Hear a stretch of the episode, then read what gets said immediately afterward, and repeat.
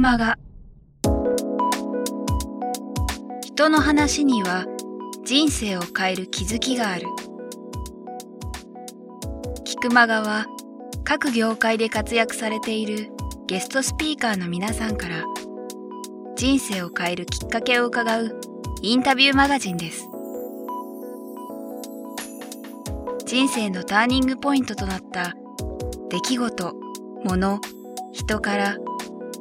日々大切にしている習慣や考え方などについて毎月あなたの明日に響くインタビューをお届けします。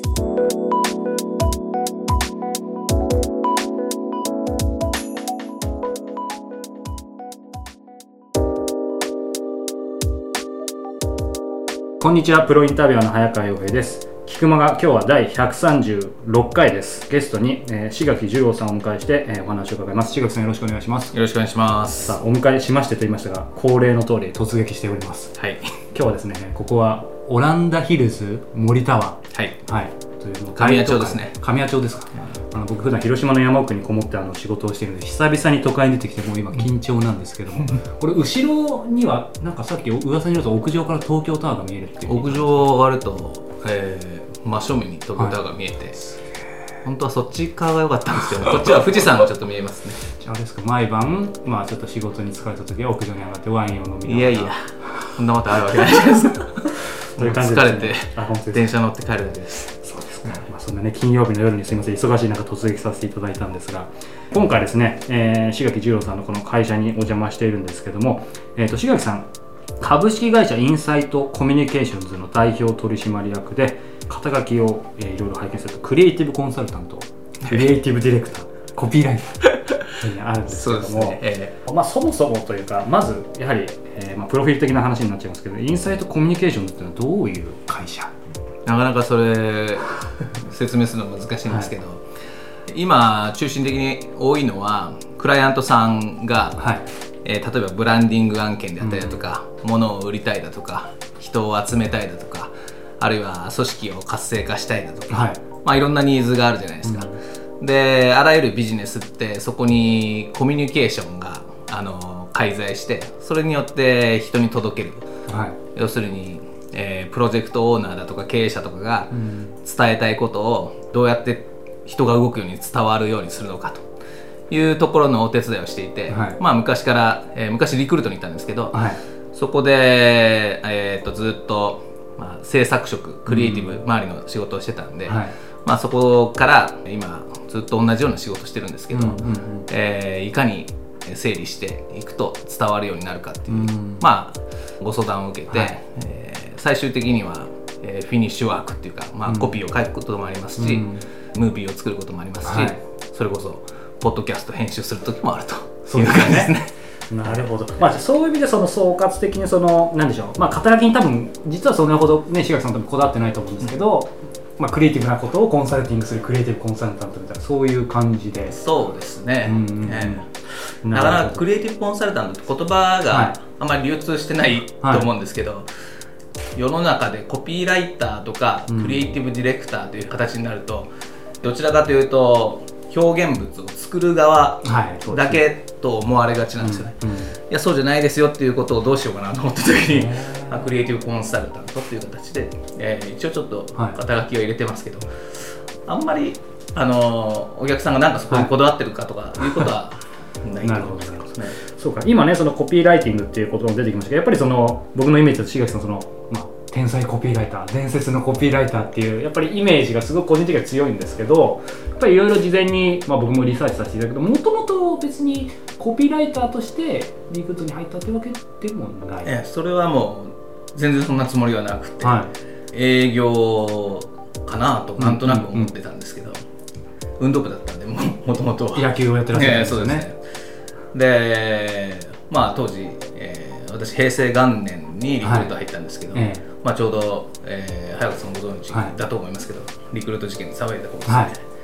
い、でその頃に、まあ、わざわざというか、えー、なんか感じるものがあって入ったんですけど、でそこから半年ぐらい営業をやって、はい、まあ、研修営業みたいな感じですよね、えー、で正式な配属が制作職っていうところで、うん、そちらに配属になって、うんうん、まあ、そこからクライアントさんの原稿作りみたいなことを、えーやり始めたんですけど、まあ、結構リクルートの場合は特殊でいきなりコピーを書いたりとかっていうことあんまりししなくてですね。あそうなんですか。外のコピーライターの方だとか、えーデザイナーの方だとかをチームで組んで、えそれでまあ新人時代ですけど、まあ、お客様との窓口になってお客さんが伝えたいことだとか、そういったことを聞いてきてうん。翻訳して、どういう原稿にしたらいいかってことを、今度スタッフの方と相談しながら作るというのが結構始まりだったんですね。えー。なるほどそうかそれが途中で、まあ、コピーを自分でやるみたいな。そうですね。それはあれですか？逆に社内的にやってみないかみたいな感じだったのか？リクルートってその辺の幅は自分でコントロールできるのか？まあ結構自分でできるんですけど、ええ。社内にコピーライティングが上手な人が結構増えてきたたんですよ。はそれこそ世の中の東京コピーライターズクラブみたいなは広告賞を取る人たちもどんどん増えてきてる中で、なんか妙にその人たちがすすごく会社の中でも外でもスポットライトを浴びてるなっていうのを 見てて、えそれであれ？これはなんか自分でちょっと書けるようになった方がいいのかもしれないなと思って書き始めたのがどうですかね？29歳。いそうか2 5 6とかからってわけじゃないんですね。ね、ただまあその前段階では、今から思えばおかしいんですけどコピーも書けないのにコピーのディレクションをしてるわけですね、あ要するにもっとこういう感じになりませんかって、自分はなんかできないんだけれども、でもなんかお客さんが言ってることとちょっと違うような気がするみたいなことをディレクションして、うんうんうんでコピーライターの方にあげてもらうっていうことをうん。繰り返しずっとやってたんですけど、うん。でだんだんあの自分で書こうかなみたいな気持ちになり始めて、うんうんうんそれでやり始めたのがそうですね29ぐらいですね、それまでってまあ例えば、まあ、キャッチコピーと普通の文章を書くって全くもちろん質は違うと思うんですけど何か文章を書くっていうこと自体がもともと好きだったとか抵抗とかってどんな感じでした？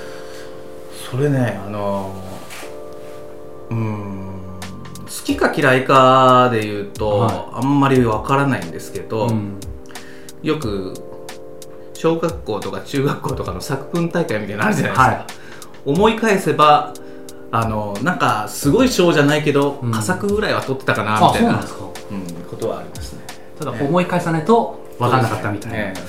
でもそもそもちょっと聞きたいんですけど僕なんか実は新卒の時と既卒の時もリクルート何回か受けててえあそうですか。いつも最終で落ちるんです。よ 今考えれば納得なんですけど。だからあ自分はそういう詳細というかそういうのもないんだろうなみたいな感じで思ってたんですけど志垣さんもともとそれこそ何て言うんでしょう、まあ、たまたま例えばね、さっきもその野球やっていて、ええ。その延長線上でっていうなんかイメージは湧くんですけどそうは言ってもリクルートは選ばない人もいるわけで、えなんていうんですか例えばそれこそご両親が商売をされてたとか、僕はねあの親父が映画をずっと作ってたんですよ、あそうなんですか、え監督？プロデューサーだったんですね、へでだからあのいわゆる普通のサラリーマンとちょっとだいぶ違う家庭環境だったんですね。いいい話出てきましたね、ええ。なので、それこそ大学を卒業する前の就職活動の時になんかスーツを着てネクタイを締めて、うん。えー電車に乗って行くっていう生活がなかなかイメージできなかったんですよ、えなので初めは高校野球の監督になろうと思って。で教職を、えー取って、えー。高校に教えに行ったりとかしてたんですけど、うん。少しずつなんかあこれちょっと違う自分のやりたいことと違うかもしれないなと思うようになって、うん。で今度は、えーパイロット試験を受けてパイロット試験ですか、ええなんでまた？はそれなんか子供の頃パイロットになりたいなってなんとなく思ってたのがあったと思うんですけど、それでそれを受けて、うん。トントントンって行ったんですけどそれこそ最終に近いところで落ちてうん。それで、まあ、僕らの入社した頃ってバブルだったからね売り手市場だっえたんですがなんでその時に決まってないんだぐらいにギリギリまで決まってなかったんです。それでたまたま、えー友人がリクルートの先輩に会うから、えは一緒に来ないみたいなうんうん。ことを言われて、いうんそれで行って話を聞きに行ったらまあなかなか面白くて、うん。まあ今でも覚えてるのは新橋にアマンドが昔あって、はい。アマンドで話を聞いてたんですよ先輩から、えー大学の先輩で1年上の先輩が、うん。えーリクルート勤めてて、はでその人から話をいろいろ聞いてい、うん。で結構まあ面白そうだなと思ってたんですけどで先輩から「どう？もうちょっと話聞いてみる?」みたいな話があって「あじゃあちょっとぜひ聞かせてください」はい、別の人呼んでくるっていうから、うん、そしたらその人がアマンドから、えー、本社まですんげえダッシュで帰ってったわけですよ。でそれを見て、はい、今まで、あのー、スーツを着て、はい、あんな全力疾走してる人見たことなくて なんかこのこの人がちょっと変わってるのかこの会社がちょっと違うのか分かんなかったんですけど、なんかすごい興味を持つようになってそれでその日のうちにいろいろ話を、うん、えー、何人かに聞いてったら、はい、なんかトントントンと決まって、うん、まあこんなもんかなと思って、えー、決めちゃったっていう感じですね。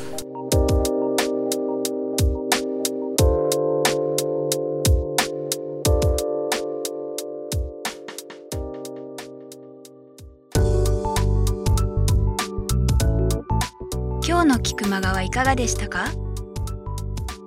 鳥越俊太郎さんや渡辺美樹さんら過去にお届けした120人以上のインタビューはすべてウェブサイトから無料でお聞きいただけます。URL は k i q m a g a c o m くまが .com です。それではまたお耳にかかりましょう。ごきげんよう。さようなら。